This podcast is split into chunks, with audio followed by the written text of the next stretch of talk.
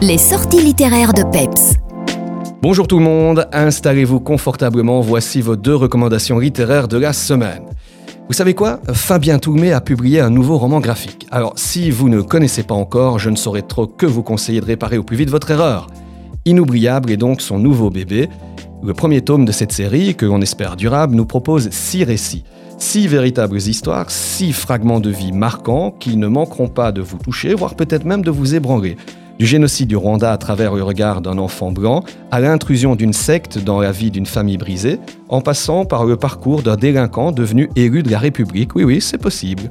Si j'ai trouvé une histoire en particulier moins inoubliable, j'ai par contre adoré le parfait alignement des planètes, une histoire d'amour impossible qui s'étale sur plusieurs décennies à travers des échanges épistolaires. On retrouve par ailleurs le style graphique particulier de l'auteur dont la simplicité apparente se met admirablement au service du propos.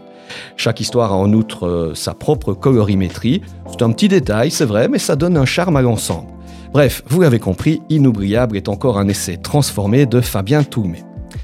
Avec la petite menteuse, Pascal Robert Diard compte bien nous remuer, elle aussi.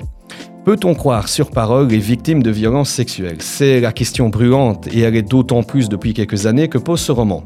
Son titre est d'ailleurs sans équivoque, Lisa a menti. Elle a prétendu qu'elle avait été violée à 15 ans par Marc Orange. L'homme, un ouvrier du bâtiment, a été lourdement condamné.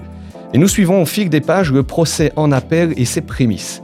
Lisa change d'avocate et en profite pour avouer qu'elle a tout inventé. Stupeur, évidemment. La petite menteuse, ce n'est pas seulement une plongée dans le système judiciaire digne d'un véritable documentaire, c'est surtout un roman qui questionne et qui ébranle toutes les certitudes sur la problématique plus que délicate de l'intime conviction. C'est aussi un roman qui rappelle combien la justice et la société, dans leur volonté, pour ne pas dire leur obsession, de ne délaisser aucune victime, peuvent dérailler et mener à des injustices, justement. C'est enfin un roman qui cherche à comprendre comment et pourquoi on s'empêtre dans le mensonge. L'intrigue fait évidemment écho à certaines affaires, comme le procès d'Outreau, auquel l'avocate fait d'ailleurs allusion. Quoi qu'il en soit, cette lecture m'a littéralement happé et je ne peux que vous la recommander chaudement. Et c'est sur ces belles paroles que je vous laisse. La semaine prochaine, comme d'habitude, vous retrouverez Stéphanie. D'ici là, lisez bien.